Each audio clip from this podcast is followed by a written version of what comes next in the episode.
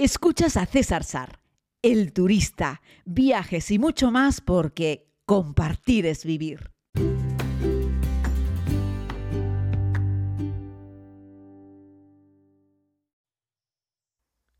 Querida comunidad, aquí estamos nuevamente con este podcast diario de viajes. A lo largo de los últimos días hemos tenido la oportunidad de compartir entrevistas con personas que nos han podido hablar de algunos destinos turísticos, esas entrevistas que hemos ido pudiendo recoger en la Feria Internacional de Turismo, eh, pero eh, tenía muchísimas ganas de compartir un, ratito de altos vuelos con un piloto español, concretamente canario, que lo tenemos al otro lado. Estamos grabando esta entrevista no de manera presencial, sino online. Idafe Ramos, piloto. Eh, un saludo, muchas gracias por acompañarnos, Idafe. Muy buenas, eh, buenos días o buenas tardes aquí. Eh, César, ¿qué tal va todo? Pues mira, muy bien. Tengo una anécdota con Idafe que posiblemente podamos recordar juntos. Yo estaba en el, en el finger de un, de un aeropuerto ahora mismo. Seguro que Idafe tiene mejor memoria. Yo no sé si estaba en la T4 o estaba en el Prat o no sé si yo estaba volando, creo que a Tenerife. Era un vuelo para Tenerife, si no me equivoco, ¿no? Sí, así es. cuando y Dafe me hizo una broma, algo así como, ¿cómo fue aquello? Y Dafe tú me dijiste, yo vuelo, pero creo que tú me ganas, o cómo fue el rollo, ¿qué? Sí, la verdad que sí, te sigo mucho en, la tele, la verdad, y cuando me, la verdad que me alegré verte ahí en el finger, y quería romper un poco el hielo, y le dije, Jolín, la verdad que eh, yo vuelo mucho, pero yo creo que tú me ganas, fue algo así. Creo que estábamos en Madrid, en la, en la T4, sí, en la T4 yo volví a casa en uno de esos pocos días que tengo al año para ver a la familia, y sí, y y fue en Madrid, sí. Fue muy divertida esa anécdota. Eh, y Dafe, lo escuchan con el acento, es, canario, es de la isla de Tenerife, es piloto, tiene um, cuarenta y pico años, 44, ¿me dijiste, Dafe, que tenía? 40 Sí, 44, de momento se pueden decir. Se pueden decir. De momento se pueden Y Dafe tiene 44. Yo creo que siempre es una alegría cumplir años. La verdad que sí, lo cierto es que sí. Y bueno, Lleva un montón de años siendo, siendo piloto, ahora lleva ya creo que un poco más de una década eh, pilotando en, Oriente Medio, eh, desde donde me está hablando en, estos momentos, pero siempre me ha parecido fascinante a todos los que nos gusta viajar, pues ya sabes, todo el mundo este de, la aviación, eh, no sé si todavía los pilotos, yo creo que sí, ¿no? Y Dafe, conserváis todavía ese halo, ¿no? Como de, de, de misterio, de, al fin y al cabo estamos todos ahí detrás, los pasajeros, yo generalmente siempre súper tranquilo porque conozco un poco la alta cualificación que tiene, la gana que les ponéis. Y yo creo que este, esta vuestra IDAFE, y corrígeme si me equivoco, sigue siendo una profesión muy vocacional. Quienes estáis a los mandos de una aeronave, generalmente sois gente que desde siempre quisisteis ser piloto. ¿Es también tu caso? Pues sí. Háblanos un poco. En mi caso, sí. Yo desde que soy pequeñín me acuerdo que yo viajaba a la península porque mis tíos eran funcionarios y lo típico, pues mi abuela me llevaba con, con ella los veranos. Y me acuerdo que antes, que ya no se hace, era normal que la zafata caminara por el, por el pasillo y, y, y le dijera a los niños si querían pasar a la cabina y y hablar con el piloto. Y yo creo que no había vuelo en el que si no me lo ofrecían yo lo pidiera. Y, y efectivamente fue la primera vez que yo entré en una cabina, dije, esto es lo que quiero ser. Tendría 5 o 6 años, no creo que tuviera más, sin tener ningún familiar piloto. Y nadie, de hecho, yo me di, me, me, me di cuenta de que había, porque hubo mucho tiempo de paro y hay mucho paro también en la profesión. Y y me di cuenta cuando estaba haciendo mi reconocimiento médico. Yo pensé que yo terminaba la carrera y como los comerciales en aviación son muy buenos, yo iba a entrar en Iberia. Pero bueno, así fue. Yo llegué y pasaron los años, llegué, terminé el bachiller y me dijeron, bueno, ¿y tú qué quieres ser? Yo piloto. Y yo no sé por qué, pero lo tenía ahí y no quería ser sino eso. Y gracias a Dios y la ayuda de mis padres y de mi tía, pues al final eh, pues pude alcanzar mi sueño. Y también que había una escuela en Canarias, porque no vengo de una familia adinerada y eso es una de las cosas que tiene esta profesión que si no hay un poco de dinero es difícil que puedas llegar a ella. Así que así fue un poco. Sobre todo entiendo, Idafe, que en aquellos años, ¿no? Es decir, ahora creo que se ha democratizado un poco más, ¿no? Ahora creo que es un poquito más barato poder ser piloto de lo que era hace 20 años. Pues, que creo que eran, pues yo creo, bastante prohibitivo, ¿no? Yo creo que ahora es inclusive más caro, si, si te digo la verdad. Se han, ¿Ah, ido añadiendo más cursos y Sí, es verdad que ahora hay mucha demanda, hay mucha demanda de pilotos, muchos pilotos jóvenes que empiezan y entran directamente a compañía aérea que no fue mi caso ni el de muchos de mis compañeros de mi promoción. Tardamos en llegar a compañía aérea porque antes lo normal era terminar, empezar a trabajar instructor de vuelo. Eh, había, no había la cantidad, el volumen de trabajo que, ha habido en los últimos años. Eh, lo cierto es que yo he sido jefe de enseñanza en, dos academias de pilotos, estado de jefe instructores y, he, vivido bastante el tema del entrenamiento y, he, he, sido examinador EASA también, he examinado a muchos pilotos para obtener su licencia nueva. Y sí he notado que cuando yo hice el curso, sí es verdad que lógicamente la vida ha, cambiado y los precios son más altos, pero yo diría que ahora es quizá un poco más costoso que antes, si bien es cierto que quizá las posibilidades de amortizar la, la, la inversión sean más cortas, ¿no? Puesto que hay mayor oferta de empleo, pero ¿cuánto tiempo? Nunca se sabe. Y, háblanos un poco, Idafe, de, de, tu recorrido como, como piloto. ¿Qué, ¿Qué, tipo de aeronaves vuelas? Eh, háblanos un poco sobre esta experiencia. Pues mira, yo empecé volando, como todo el mundo, eh, avionetas. Eh, pues hice mi curso de piloto en Tenerife, en los rodeos. después me fui a volar de instructor de vuelo a, a, a Madrid, acabé en Málaga durante unos años. Después salté a, a Granada, casi que estuve más tiempo en Andalucía que en Canarias. Y, después entré a volar, eh, mi primera compañía fue una compañía que hacíamos vuelos ambulancias, estuve volando para el Servicio Canario de Salud, eh, un muy poquito tiempo, dos meses solo, porque conseguí una oferta para volar en aerolínea en, León, que se llamaba Laguner, una compañía regional pequeñita con Embraers eh, de 50 pasajeros, parecidos a los RJ que, que volaban en Canarias, que hacían a veces los, vuelos a, a Gran Canaria, estos jets pequeñitos. Eh, mm. Estuve ahí dos años hasta que la compañía cerró porque en 2008, pues bueno, fue la, famosa crisis a nivel mundial. Y, bueno, ahí empezó un poco un periplo de, de, ofertas que no fraguaban. Me fui a Vinter, estuve en, en, una compañía en NISA, que es una de las compañías del grupo Vinter. Pero desafortunadamente después de dos meses, pues la crisis también les afectó y, y no pude continuar con ellos. Después acabé volando en Rumanía Estuve volando en Rumanía eh, haciendo carga para volando un turbohélice eh, para, para, el Estado, una compañía que se llamaba Blue Air, pero tenía un contrato estatal. Y de ahí me fui a la aviación ejecutiva. Me fui a Córdoba, estuve volando un jet privado, eh, llevando a, a, famosos y ricos alrededor del mundo. Y un trabajo muy divertido, la verdad.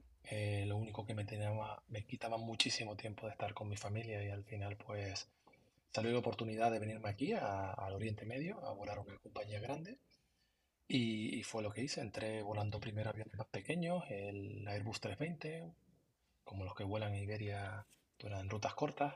Después me pasé a volar el Airbus 340 de copiloto. Eh, y por último me, me empecé a volar el Boeing 787, el Dreamliner. Y nada, ahí estoy, volando eh, largo radio de comandante y 11 añitos que llevo ya por aquí. Bueno, que se dice pronto, ¿no? 11 mm, añitos es bastante tiempo, ¿no? Al final, ahora... Dime, dime. No, la verdad que sí. Al principio yo siempre le digo a la, a la, gente, porque claro, tengo muchos amigos que sus hijos quieren ser pilotos y me, que no son de la profesión y me dicen, bueno, ¿y tú cómo lo ves?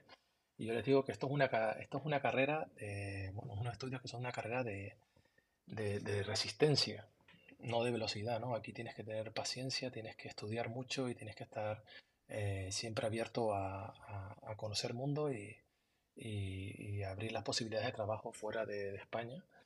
Y la verdad que al principio cuesta salir de tu zona de confort. Eh, creo que tú también sabes un poco de esto, de dejar todo lo que estabas haciendo, estar cerca de casa y de repente decir, bueno, venga, hago la maleta y, y a ver lo que pasa, ¿no? Mi primera vez en Rumanía fue un poco un shock, ¿no? Porque claro, era la primera vez que salía de España, tenía muchas dudas, pero una vez que ya haces la maleta la primera vez, ya hacerla dos y tres es que como de corrido, no, ya no dudas tanto. Bueno, escuchando tu, tu periplo, tu, tu, recorrido profesional, está claro que no, no, no fue fácil.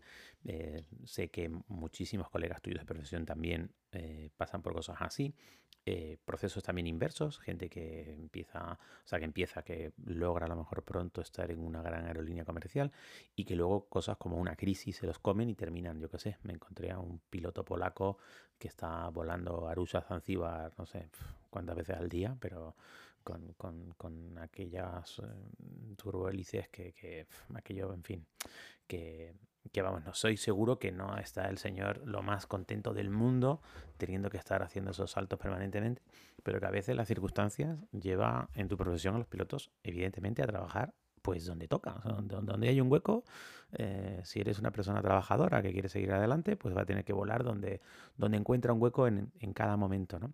Digo porque a veces los pasajeros siempre os vemos a los pilotos solo, pues eso, pilotos comerciales de grandes aerolíneas, que os vemos así como tan deslumbrantes, pero que en el mundo de la aviación, pues un piloto vuela pues pues en cualquier tipo de aeronave que haga falta con cualquier tipo de servicio, como estás explicando, desde, desde eh, ambulancias aéreas hasta un jet privado, hasta carga, en fin. Hay, hay una diversidad enorme ¿no? de, opciones. ¿no?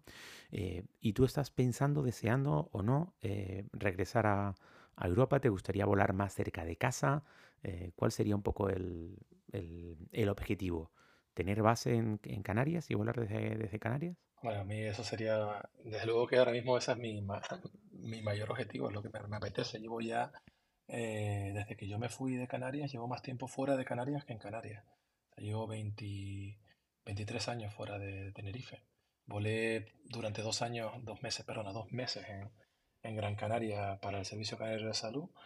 Y, y de resto, el tiempo que estuve en Pinter, en, bueno, en haciendo el curso y poco más. De resto me ha tocado siempre estar fuera. Ganas de volver, sí, pero no a cualquier precio. Es el problema es ese. Eh, las compañías en Europa y a nivel mundial siempre tratan de, reducir costes y lógicamente nunca, nunca van a base de la seguridad, pero sí en salarios. Entonces, claro, cuanto mayor oferta de pilotos hay, pues lógicamente se permite más el lujo de, de, apretar un poquito más los contratos y hacer contratos temporales.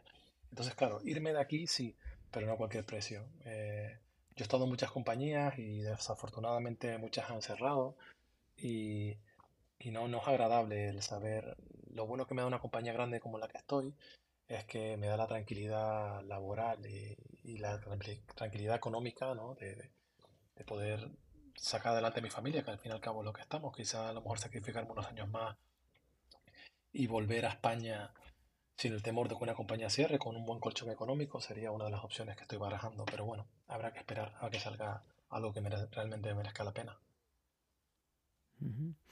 Háblanos un poco, Idafe, de, de cómo se va escalando para eh, pasar de volar una avioneta a pasar de volar un 787, que es con el que estás ahora, me decías, ¿no? Mira, como comentaba, es un poquito todo a, a, ver, una vez que tú terminas tu licencia, ¿vale? Que, es lo que se llama el, el ATP, ATPL Frozen, ¿vale? Que es como el, el piloto de transporte de líneas aéreas congelado, ¿vale? Quiere decir que todavía no puedes ser comandante, pero tienes la experiencia mínima pues ya puedes aplicar a cualquier compañía aérea. ¿Qué pasa? Que todo depende de la suerte y de la suerte y el dinero que tengas, porque ahora muchas compañías aéreas tipo Ryanair o tipo EasyJet eh, te hacen que tú puedes entrar con ellos, pero si pasas sus pruebas, claro, pero tienes que, pagar el, el, costo de la habilitación de tipo, ¿no? Que es un, suele ser una media de 35.000 euros, para que nos hagamos una idea. ¿Vale? Quizás más, quizás menos, depende de lo que cada una cobre, para entrar a trabajar con ellos. Bueno, esa es la opción 1. La opción 2, para los que digo yo, para los que somos más vocacionales, y, he tenido muchos, yo he sido instructor de vuelo, como te comenté, muchos años, y yo, yo tuve dos tipos de pilotos. Tenía el piloto que venía de familia de pilotos y lógicamente tenía una, tenía una capacidad económica alta y donde quizá la vocación no era tanto como algunos que veías que te llegaban a, empezando el curso con 35 largos, que habían trabajado en banca, en comerciales, que habían estado ahorrando toda su vida porque su sueño era volar y, y, era la única forma de conseguirlo, ¿no? Entonces, eh, ya llegan al final, cuando todos tienen licencia, la licencia es la misma, ¿no? Entonces, otra vez más, Depende de la capacidad, el dinero que tengas para hacer otro desembolso por un type rating o que entres en alguna compañía eh, que en su momento no la está requiriendo, ¿no?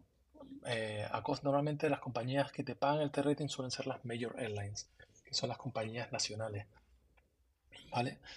Eh, que sí, también es verdad que últimamente también hacen convocatorias donde piden gente que tenga la habilitación de tipo. Básicamente no te la están, no te la están dando ellos, pero sí te piden que la tengas.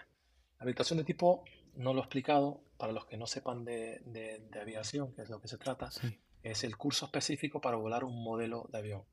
Yo no puedo volar cualquier avión. Yo puedo volar cualquier avioneta cuando tengo mi licencia de avioneta. Pero cuando voy a volar un avión, no es lo mismo volar un Boeing que un Airbus. No es lo mismo volar un Boeing 737 que un Boeing 787.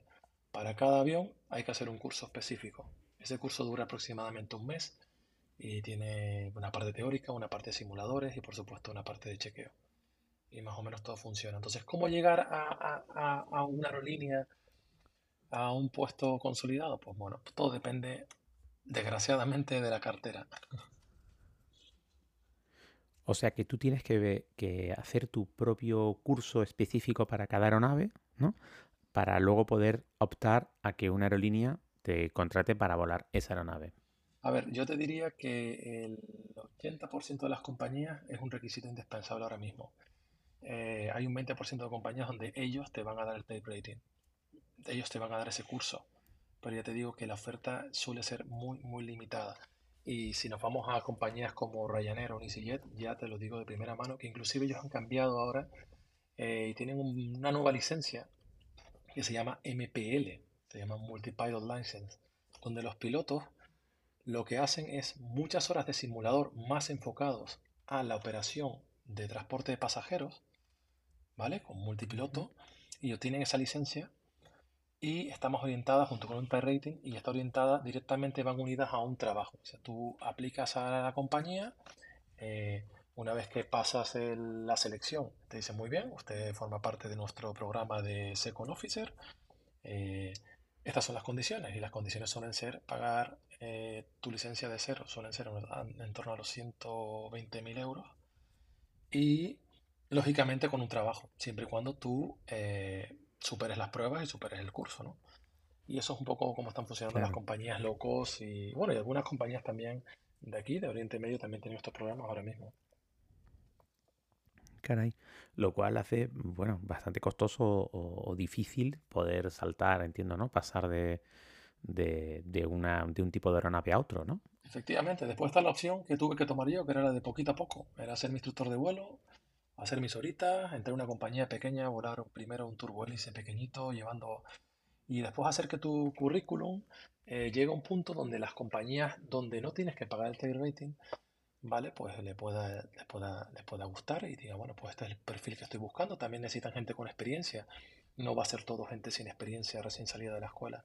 De hecho, es un problema que tienen ahora muchas compañías, que tienen que subir el nivel de experiencia de sus pilotos, porque lógicamente no pueden solamente nutrirse de pilotos de baja experiencia. Claro. ¿Y hay algún modelo de avión, y IDAFE, que a ti te, te, guste especialmente o te haga especialmente ilusión volar? Eh, a ver, a, todos los... Estás con el 787 Daimler, que es, creo que es una máquina espectacular, ¿no? Ese avión. Sí, es la verdad que maravilla, es una maravilla, es una maravilla de la tecnología. El 787, el 350 son aviones de última generación que, que consumen muy poco, que son muy confortables, puesto que la cabina vuela a una altura más baja. No sé si lo sabes, pero normalmente cuando para poder volar en a altura, pues hay que presurizar. La presurización hace que, la altura, que haya una altura de cabina para mantener digamos, una diferencia de mm. presión dentro de la cabina y fuera de la cabina que tú puedas respirar y no te haga falta oxígeno. Entonces, los aviones antiguos, ¿vale? Cuando te hablo de aviones antiguos, tampoco te digo aviones que tengan 60 años, sino eh, aviones de antigua, de, que no son de nueva generación, pues la cabina, la, la altura de cabina normalmente estaba a unos 8.000 pies. Eso es lo que hace que cuando tú vuelas 10 horas, dices, bueno, pero si he estado sentado y he comido, ¿cómo es que estoy tan cansado? Pues la falta de oxígeno es lo que hace que cuando llegues estés tan cansado. Sin embargo, los aviones más modernos, como el 350 o el 787, pues lo que hacen es, como son materiales compuestos, eh, lo que consiguen es que eh, mantener la presión de cabina eh, por debajo, baja unos 6.000 pies. Entonces esos 2.000 pies parece que no, pero en seis horitas, siete horitas de vuelo se notan. seguro lo habrás notado, César, que llegas y estás como más... Sí, sí, sí. No me noto tan cansado como otras veces, ¿no? Pues es, curioso. Hmm. Y me preguntabas, eh, perdona, por, el, por el avión, un avión así. Ah, mira, yo creo que cualquier piloto vocacional eh, te diría que le encantaría volar el 747, ¿no? Que ya se ha dejado de producir el Boeing 747, el Jumbo, ¿no? Eh, yo tuve la suerte de volar un cuatrimotor, volé un 340-600 y la verdad que para mí ha sido el mejor avión que he volado en mi vida. Si bien es cierto que no es tan moderno, ni tan rápido, ni tan eficiente como puede ser el 787, de hecho yo creo que es lo contrario, eh, es un avión que me encantó volar, sinceramente, sí. Sí, el 340 no, no vuela, bueno, en España hay todavía varios 340 volando, ¿no?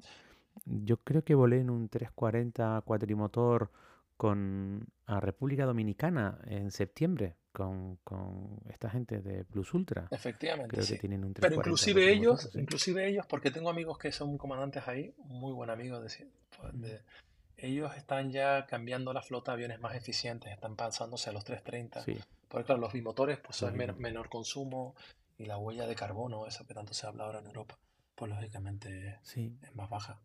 Sí, los 330 que podríamos decir que son la, la, el, ya el tamaño de entrada en el fuselaje ancho, ¿no? A los vuelos de, de para más largo recorrido, ¿no? Eh, luego tenemos el 350, que, que es una auténtica maravilla. Eh, la, además, la última versión del 350 que, que, eh, bueno, que tiene también ahora Iberia, ¿no? Y creo que Europa también tiene un 350, si no me equivoco, ¿no? Tiene... Europa va con 787, sí, pero Iberia, Iberia sí ah, tiene. 787, Iberia sí tiene. Exacto, Iberia 350. Los que tienen 350 también son de presentar. World to Fly. Los de World to Fly, esta compañía nueva que, que está volando también al Caribe, ellos tienen de 350, sí. Mm. Son aviones muy eficientes. Y son muy rápidos también. Eh, es un avión que, comparado con un 330, pues vuela, vuela bastante más rápido. Entonces hace también que el vuelo sea más corto y el mm. consumo menor, por lo que el, costo de pasajero milla náutica y lógicamente el costo de contaminación pasajero milla náutica pues se reduce, claro. Sí, es verdad. Y luego mi avión favorito, eh, que es el 380, que depende además de qué aerolínea y qué configuración, que el 70% de ellos creo que si no me equivoco los tiene la gente de Emirates. Y el, eh, esto es, bueno, no sé, eh, yo alguna vez he estado eh, he volado bastante con ellos, la verdad. Y, hijo, es que no sé, hay veces que no sabes muy bien si has tocado tierra o no, cuando, cuando tienes una toma tranquila, suave, buena, con buenas condiciones, es que aquello es una maravilla, ¿no? El, avión. La configuración y... El avión del 380 como pasajero, yo he volado también en él y me parece el mejor avión para volar como pasajero. Es un avión que es comodísimo, eh, es muy estable, la verdad que sí. A mí me encanta. Lo único que lógicamente es un avión que para hacerlo que sea competitivo tiene que ir siempre lleno, porque claro, son, es un avión que consume, pues debe de estar en torno a las 10 toneladas de combustible a la hora, mientras que un 787 que te lleve a 300 pasajeros te está consumiendo 4. Entonces, claro, es lo que hace eh, esa diferencia. Pero sí es verdad que es muy confortable para el pasaje, sinceramente sí lo es. Lo que pasa es que es un avión que se ha dejado de producir también porque lógicamente eh, no, no hay mercado ahora mismo para él. meter 500 pasajeros en un avión no es tan mm. fácil ya. Mm. Aunque los han desempolvado, ¿eh? porque los tenían aparcados todos ahí y los han ido recuperando. De hecho, había unas declaraciones del CEO de Lufthansa hace dos años muy significativas diciendo que nunca más volverían a volar el 380 y se tuvieron que comer sus palabras y hace tres, cuatro meses creo que fue, ¿no? Eh, los volvieron a sacar, los volvieron a lanzar al aire, ¿no? Eh, y hemos vuelto a encontrar 380. Yo he, volado en los últimos meses de nuevo con un, con un 380 y la verdad es que me llevo siempre una alegría grande porque como, como pasajero me encantan. Es que me parece un avión que es, es, es una joya de la ingeniería. Y como decías, la próxima semana se entrega el último 747 el famoso Jumbo, ¿no? que mucha gente reconocerá porque es que tiene, tiene la segunda planta la tiene en la parte de, en el morro del avión, la parte eh, delantera del avión. Eh, y bueno, esos, ese avión cambió el mundo de la, de la aviación. Eh, cuando, cuando entró. Hizo las distancias más cortas, nos, acercó un continente a otro, eh, hizo que bajasen los precios de los billetes de avión, en fin, aquello fue una auténtica revolución, ¿no? El 747. Sí, sí, lo fue. Que no sé si has tenido el placer de... He, volado, he volado, he volado como, pasajero. ¿Te acuerdo? Me acuerdo que además eh, el 747 volaba, volaba a, Canarias. Estuvo volando a Tenerife mucho tiempo. Y no eran de Iberia, era una compañía que tenía, eran de Iberia, pintados de Iberia, pero lo operaba una compañía islandesa que se llamaba Air Atlanta. Y tuve la, oportunidad de mm. volar con ellos. E inclusive tuve la oportunidad una vez de ir con ellos a, Punta Cana en, cabina. Y la verdad que sí, me, encantó, lo disfruté mucho. Sí, es un, tengo un muy buen recuerdo de ese vuelo. Y, volviendo a la pregunta que te hice antes, porque creo que me enrollé yo mismo cuando te la lancé, al final, ¿cuál es tu aeronave favorita para, pilotar o cuál te gustaría pilotar que no pilotes actualmente? Pues mira, eh, la verdad que yo estuve muchos años en Airbus y me quedé con la, con la espinita de haber volado el 350. Y bueno, pero bueno, aún soy joven, seguramente algún día lo volaré, estoy convencido. Y ahora mismo me, me encantaría volar el 350 pero estoy disfrutando mucho del 787, así que, que no sé, ahí tengo el corazón un poco dividido. Y haber volado algún día, desde luego me hubiera encantado volar el Jumbo. Pero sin embargo, no, no creo que. Ahora mismo casi todo lo que queda en Jumbo es carga. Y aviones de pasaje hmm. Jumbo, yo creo que hay muy pocos volando ya, solamente la versión nueva que la tiene Lufthansa. Sí. Y no creo que haya muchos más volando a, a, nivel, a nivel mundial. Una pena, la verdad, porque como dices, cambió un poco, fue un avión que cambió un poco el, eh, el mercado, ¿no? Abrió, dio muchas oportunidades. Y bien es cierto que cuando se, se dio la certificación ETOPS, eh, que si quieres te explico un poquito rápido para que lo, que, la que lo entiendas, sí. ¿vale? Resulta que ah, lo que realmente mató a los cuatrimotores era que antiguamente para volar de un, aeropuerto a otro, tenías que tener siempre un aeropuerto donde si tenías un fallo de motor, ¿vale? Pudieras volar a ese aeropuerto en menos de 60 minutos, ¿vale? Entonces, ¿qué pasa? Que el Jumbo se saltaba esa restricción. Entonces, claro, podía volar rutas más directas porque si se paraba un motor tenía otros tres y podía seguir volando nada más y nada menos que durante 10 horas. ¿No? ¿Qué pasa? Que con los años los aviones fueron ganando, eh, bueno, la tecnología fue haciendo que los aviones fueran cada vez más fiables. Entonces dijeron, bueno, vamos a ver, ¿por qué si un avión ha volado 100.000 horas de vuelo y no tiene ningún fallo de motor, ¿por qué le va a fallar un motor cruzando el Atlántico? ¿Vale? Y si hacemos que tenga una serie de, de, sistemas que sean redundantes, que ampliemos las capacidades para que si hay un fuego en la bodega, pues ponemos unas par de extintores más para que dure más tiempo el agente extintor. Y empezaron a trabajar en ello y empezaron a certificar aviones de dos motores que volaran durante a, una distancia mayor de 60 minutos. Entonces primero fueron 120 minutos, ahora vamos ya por 180 minutos y por 240 minutos. ¿Qué permite esto? Que el avión de dos motores vuele la misma ruta casi exactamente el 747. ¿Cuál es la diferencia? Que van dos motores solamente, por lo que el consumo es mucho menor y básicamente el pasaje no varía tanto. Entonces, claro, los costos operativos es lo que ha matado a todos los cuatrimotores que hay ahora mismo en el mundo. Hmm. Espero haberlo aclarado. a lo mejor me he enredado demasiado. He querido explicarlo un no, No, perfectamente. no, no, no. Para que lo entendiéramos Perfectamente explicado, Idafe. Eso nos lleva a otro tema que es el tema de la seguridad, que me, me gusta siempre andar porque, claro, nosotros, bueno, tú vuelas mucho como piloto, yo vuelo mucho como pasajero eh, y claro, es que la, solo con la explicación que has dado, o sea, es que es como una obsesión ¿no? en el mundo de la, de la aviación, el tema de la seguridad, porque además la seguridad es dinero, o sea, también. Entonces, claro, eso está todo hiper mega controlado cada vez, ¿no? Eh, independientemente del color de marca del que esté pintado la, aeronave, que esa es otra cosa que también hay que explicar. Es decir, un avión de una aerolínea low cost tiene que pasar una serie de controles y requisitos como cualquier otra, que van por encima de, de la marca de la cual pinten el color y quién sea el operador comercial del mismo, ¿no? Eh, háblanos un poquitito de esto, Idafe. Pues mira, por favor. Gracias a la seguridad. seguro que es volar. Vamos, ahora mismo hay 15.000 aviones en el aire, por decirte un número. Creo que estuve leyendo un día, ¿no? Cada vez que mires, pues más o menos pueden haber 15.000 aviones en el mundo volando. Es, la, es el medio de transporte más seguro, está más que demostrado, ¿vale? Con una incidencia muy, muy baja. lógicamente, accidentes pasan, pero sí es verdad que no son... Eh, vamos a hablar un poquito, por ejemplo, de los aviones. Los aviones tienen eh, una serie de chequeos que son obligatorios, que hay que hacer eh, un, chequeo diario que se llama daily check, que se le hace dependiendo del modelo un máximo, una diferencia máxima de dos días. Eh, tenemos revisiones que son semanales, anuales.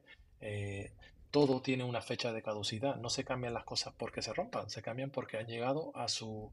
Se ha diseñado que un motor dure 3.000 horas, por decir algo, ¿vale? Cuando ese motor llega a 3.000 horas, el motor hay que cambiarlo. Se revisa, se cambia y se pone un motor nuevo. Eh, todos los sistemas, el avión podría volar, los aviones normalmente tienen dos, tres sistemas hidráulicos.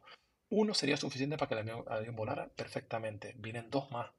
Eh, o sea, la, autoridad, que ya no son la compañía, la autoridad eh, lleva un control exhaustivo de los diferentes departamentos de las compañías aéreas, donde miran la parte de ingeniería, miran cómo son los estados de los aviones, la parte operacional, mira cómo son las programaciones de los pilotos.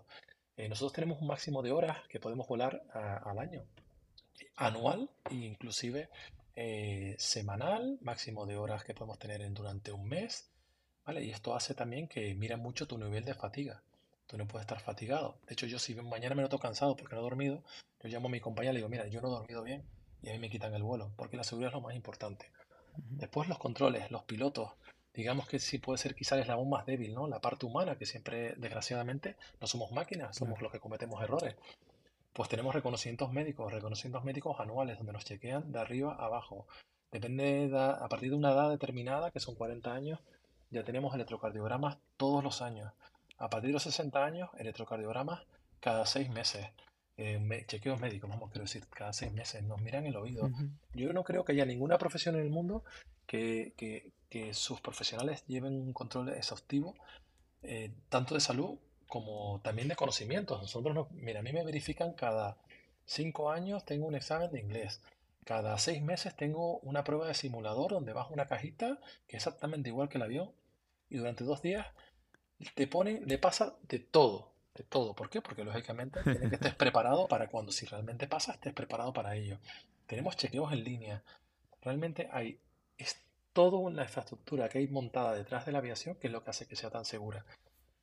De hecho, se dice que cuando hay un accidente, eh, no solamente por una cosa, es por un cúmulo de factores, ¿no? Es, lo llaman el modelo del queso suizo, ¿no? Dicen que realmente para que haya un accidente tiene que pasar, tienen que romperse, tienen que romperse como demasiados eslabones de la cadena para que al final pasen, ¿no? Porque hay mucha redundancia. Mm.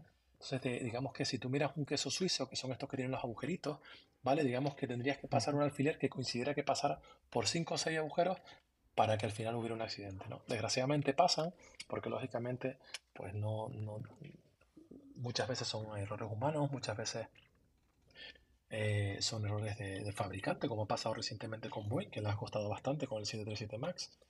Pero bueno, han aprendido de la mm. lección, yo creo, y, y como digo, no creo yo que haya ningún medio de transporte más seguro que este. La verdad es que sí es. Eh, y da fe. Se nos va terminando el tiempo. Normalmente intento que sean como compartamos como 25 minutos de, ratito. Vamos ya por, por 30 y poco, pero la verdad es que es muy interesante escucharte eh, hablar. Pues se ve además que te gusta mucho eh, tu, profesión, tu, tu, trabajo. Em, y que, y bueno, supongo que volarás eh, si tienes base en Oriente Medio, pues estás volando. ¿Qué rutas, IDAFE? ¿Se puede bueno, mira, decir ahora mismo qué zonas estás volando? Vuelo principalmente por toda Europa, vuelo mucho África, eh, vuelo Far East, o sea, eh, Asia. llegué hace unos días de. Estuve, ya ni me acuerdo, porque es que tengo. Pero bueno, mi último vuelo. Cuando hablamos estabas en Zambia haciendo Zambia-Zimbabue. Sí, efectivamente. Eh, después me, efectivamente. Después estuve en Barcelona, he estado eh, recientemente en, uh, en Yakarta. Y, y, nada, ahora me voy, mañana por la noche me voy a. A ver cuál es el que tengo. Ah, sí, me voy a Nigeria. Me voy a pasar una, unos días en Nigeria, me voy a Buya y de ahí hago unos saltos a Port Kartut, que es un, otra ciudad de Nigeria. Estoy unos días y vuelvo. Y nada, es un poco así la vida del piloto, un día en un sitio, un día en otro. Desde luego que no puedes extrañar la cama ni la almohada, porque si no, lo lleva bastante mal. sí. Correcto. Bueno, pues Idafe, ¿qué te digo? Que muchísimas gracias por haber querido compartir este ratito con nosotros, con la comunidad, como me gusta decir.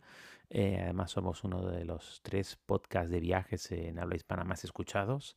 Eh, llevamos un añito y poco. La verdad que estoy gratamente sorprendido por la acogida que hemos tenido con este podcast de viajes, contando batallitas de viajes, fundamentalmente cuando estoy danzando por allí. Pero me gustaba también eh, hacer algunas entrevistas hablando de destinos o en este caso pues con, con Idafe eh, Ramos, un piloto canario que, bueno, haciendo gala de su profesión, vuela por cualquier rincón del mundo y que ha aceptado compartir este ratito con nosotros, fruto de habernos encontrado en el finger de un aeropuerto en, la T4 hace unos meses. Y Dafia, muchísimas gracias por tu tiempo. Muchas gracias a ti, César. Muchas gracias a ti. Espero encontrarte pronto en algún destino y, que te toca a ti enseñarme un poco seguramente donde nos veamos. Un abrazo muy grande, Idafe. Cuídate mucho y felices vuelos. Muchas gracias. gracias, gracias. Hasta luego.